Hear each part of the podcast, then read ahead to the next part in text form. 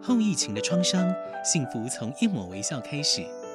陪着你长大的好朋友立百代，将爱的连结从无到有。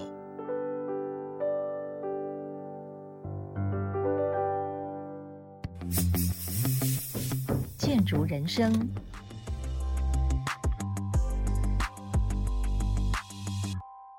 各位好好听 FM 的听众，大家好，我是建筑人生的主持人林桂荣雍令。我们今天再一次的邀请到卓云勇总建筑师来到我们现场。卓建筑师你好，大家好，卓建筑师是目前是除了是开业的建筑师之外呢，他也是在国立联合大学的建筑系担任兼任的教授，指导这些毕业生。那他曾经担任大业大学建筑研究所的所长，以及工业设计系的创意中心的主任。那我们上一集曾经邀请到我们卓院师聊一下他在大陆的一些业务的情况哈，也谈到哈工大的情况。他知道哈尔滨有很多的古迹的建筑，那我今天特别来邀请他来谈一谈我们卓建师很多的古迹修复的经验。那你在你的这种建筑的故事里头，你的建筑业务是什么时候开始啊、有这种古迹修复的这个业务来开始呢？好，要讲到我的古迹经验是开始是在我就是台北市旧市政府变为当代艺术馆的时候，后面是建成国中，哦，那是在长安西路啦。嗯对长安修那个案子的时候，因为我我是设计新的建成国中，但是我旁边都是古迹是啊，所以我就不得不合起来一起做，是嗯那一起做的做了一部分嘛哈、当然另外主要的前面的大楼是别的建筑师做的，那我两侧是我这样去一起来来做，因为两侧是属于建成国中的教室，但是它也是一个古迹，从那时候就开始参与，但参与到最后后来呢，我们内政部民政司古迹科啊开始说，哎，有做过古迹的人来登记，啊、啊，当初登记的建筑师做过的只有三十九个，哦，哦，对，真开的业建筑师里头对啊，那就三十九个，所以我是第一批算元老级做古迹的三十九个在内政部古迹科有登记的建筑师之一。那时候是几年的时候，我都忘记了，啊，忘记了，没关就是很系，久以前的事了，应该二三十年二三前十年。那后来我们古迹就归到文建会去管了，是哦，那文建会去管，那当然慢慢的，当然人数会增加。那也经过一次建筑师去培训以后就，就比较多个，哦、是大概几百个建筑在可以去参与这历史建筑古迹的这个修复设计。那我是有幸刚好在列为这个第一代的哈、第一代的是哈、做这个古迹和历史建筑的设计。嗯哦那后来呢，我又接到这个台北宾馆的这个第二期的一个修复设计。那第二期主要是因为我知道有第一期的修复嘛，对那第二期的修复主要的内容在哪里？对呃第二期的只要内容，第一个修一个超过一百年的日本的古庭园。 OK，哦，这第一个。第二个是一个日式建筑，是因为日本的皇太子来住过台北宾馆以后，总督不敢住在台台北宾馆的洋楼里面，哦他在旁边就修建了一个日他式不建敢筑住。在洋楼里哎，面，这主人住在日式建筑啊，但是有通廊可以通。是那我修的基本上就是日式建筑嗯，跟那个就是就是有通廊相通的对对那那个个日式田建野，筑那还有洋楼的二楼有部分第一期没有修到的，所以我有第一期有贴金箔，我第二期一样有贴金箔。因为我记得在日据时代的时候是没有贴金对，没箔的有，错。那是因为第一期的修护里头，我们不晓得是我们的业主还是我们的对主办单位说是不是贴金箔比较富丽堂皇，所以第一期已经贴金箔了对。你第二期刚好顺着这个地方就贴对，所以第第二二期我的大厅的二楼大厅，我就不得不顺着把金箔贴起。是了解，哎啊，所以那洋楼里面包括地毯或者窗帘，或者有一些他没有修到的，都是我在把它做起来。是那跟各位讲比较有趣的是，第一期的地毯是在伊朗买的。哦，伊朗啊嘛，，那不是我买的。第二期的地毯是我买，我在印度买的。啊，那那它底下的一些图案是什么样的图案呃？图案都是我们设计，就照原来哦，你们旧的设你们照原来设计拿照原来在去做伊朗设计啊，对或者对说去或者印印度度。我像我那个是去印度打样，是，那但图案是你设计的设计的，知道那我怕它这个地那毯，你们有没有考古以前日本时代是什么样的图案？那应该我有知道照片，那啊那个图案就很难讲，很难因讲啊。为国民党来以后，可能是国民党做的地地毯也有可对对能，这个对没有人知道那。以前日本时代没日有留本下时照代也片哦，对，这这个不知道哈。那我为了这个地毯，我还特别跑了一趟印度。哦，去看那个他打样出来给我，我我没有信心，因为我想这个国家宾馆啊，地毯啊，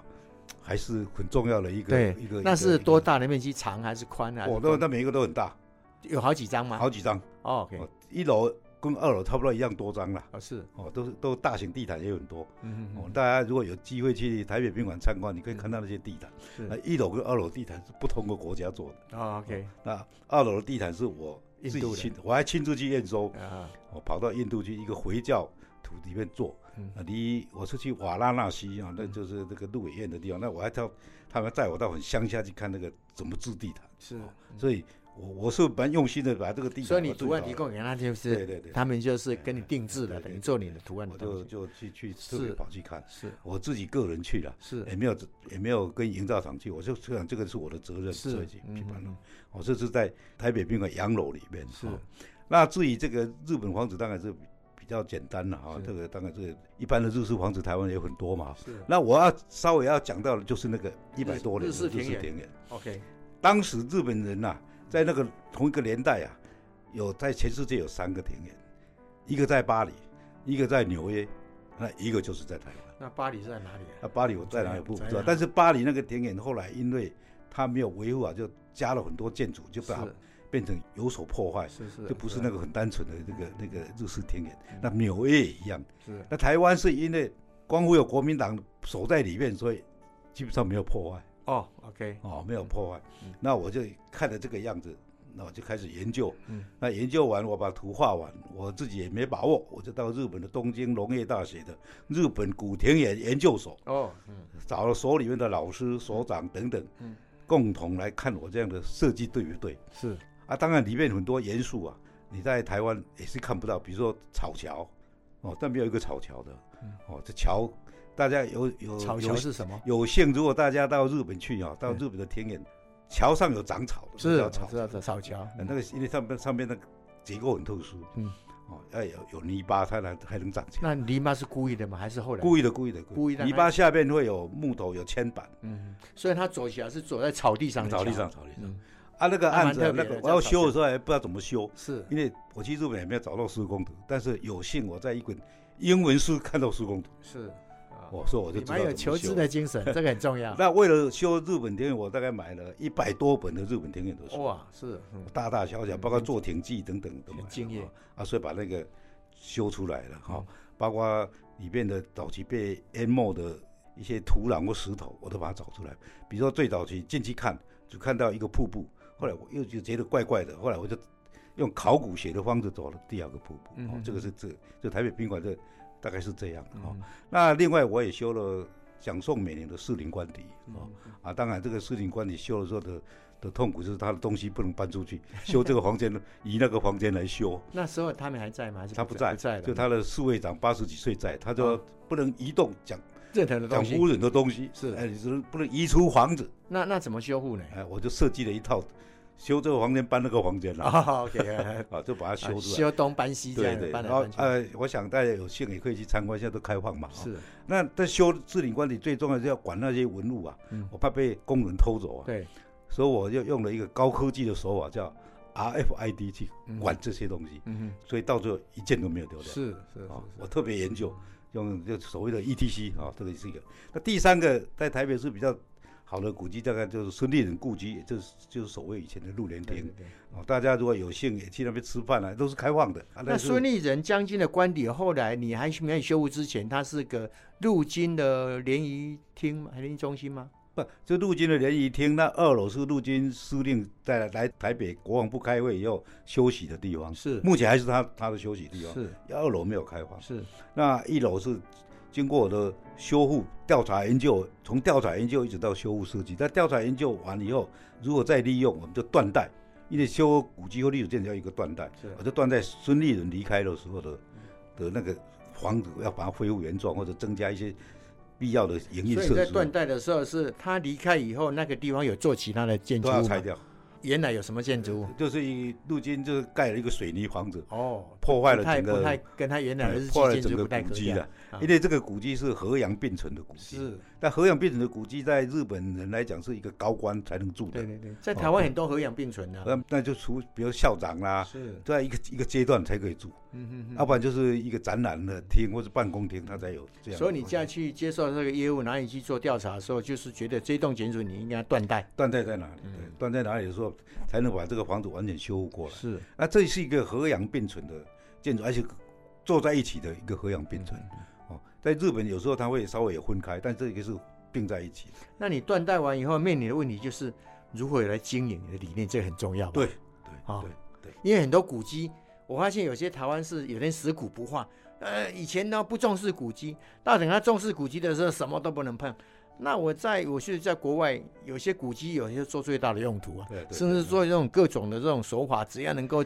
注入它新的生命的话，有时候在像在法国、欧洲啦、巴黎啦，很多那种四五百年那种古迹都加以现代化的经营这样子。那在这方面，能不能跟大家分享一下，你碰到这个孙立人故居的时候，你的这个他的官邸，你怎么来给他注入新的生命？好，因为它将来一定要活化再利用，是啊，再利用它，它一定 OT 出去。那原来是餐厅嘛，是那我当初当然还没有修以前，看那个餐厅的营业面积啊，哎、嗯这个要获利可能嗯会有它的困难度存在，是，所以后来把那个规模不够哎规模不不够，够所以没办所法经营。以没办法经营。后来我发现那个断代以后，那个水泥房子啊拆掉，我又因为它里面有很多隔间，是把它隔死了，就是应用的空间太小太是小。那我就觉得说，应用空间要加大哦，啊，就把它拆掉，弄一个玻璃屋，也当做它的必要设施。嗯那必要设施当然就是跟古迹本体是连在一起的。是所以它的营运面积这个加大以后，它现在经营就没有问题，而且因为它的两条路交叉，你可以看到玻璃屋晚上点起灯起来都很亮，所以大家各位有兴趣晚上也可以哎经过的时候，那个餐厅是明亮的，有各种灯都可以在里面，所以吃饭的气氛也非常好是。哦，大概是这样的原因，我们把孙立人故居这样就做起来。那孙立人故居有一个好处是，经营者每一年都会做一些活动。嗯啊，每隔几年会做对古迹的做这样的活动，所以今就是年扮演特展，，对，比如特展或者摄影展或者什么展览嗯哈，那、是今年特别办了一个记忆的展览。那他前几年我也办过一个古迹修复展，那今年特别办了一个把这个古迹啊再活化，然后再变成怎么样的一个展览，所以叫记忆，就是你去的时候就鸡是鸡，呃古迹的鸡嗯古迹的鸡，意是意到到意一到一，一到大家古迹去就的是可以。那你在断代的时候，你的新的这种玻璃屋跟断代之间有没有什么取舍啊？在你的智慧的判断里头，啊是这样，因为为什么做玻璃有点原因，只要是它是可逆性的一个材料嗯，在一百年以后要研究这栋建筑，你你也可以把它摘掉，嗯哦，恢复到这个古迹本体。但是古迹本体因为玻璃是透明的，所以你可以看得一清二楚。你都只要到里面一看，它的柱子、它的元素都继续存在，所以古迹你要看还是看得到。你不要用砌砖的，不要用其他材料把它遮住。所以我当初用前面玻璃，包括天空都是玻璃。那玻璃都是透空的，那跟天空也连在一起。那你从从玻璃也可以看到，哦我在修好的那几根柱子，因为本来不见了，就把它修了。那个测验的这个出来的地方，哦那当然这个古迹里面也有一个新字子，我要把它修回来哦，按照它的。就原来的测绘图的新的形做在后面，现在大家都很喜欢去那边走走，那边的很多石桥、石板都是日本时代的，我把它找是找出来，重新还原到那个新字子位置也还原回来。嗯这样所以我今天很感谢你对我们分享你对古迹修复的，从士林官邸到台北宾馆，一直到我们孙立人的故居官邸这样子。很高兴我们卓建师以他很丰富的经验，他除了在学校任这个啊、呃大学的这种教授跟所长之外呢，又有很多实务的经验。从他第一集关于这个学校的教育设施，以及跟国际的合作，以及他大陆的一些经验，一直到目前做很多的古迹修复啊、呃来分享。今天很高兴我们卓建师再到我们现场，谢谢您。谢谢谢谢谢谢各位。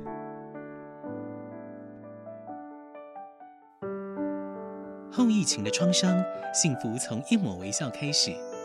陪着你长大的好朋友利百代，将爱的连结从无到有。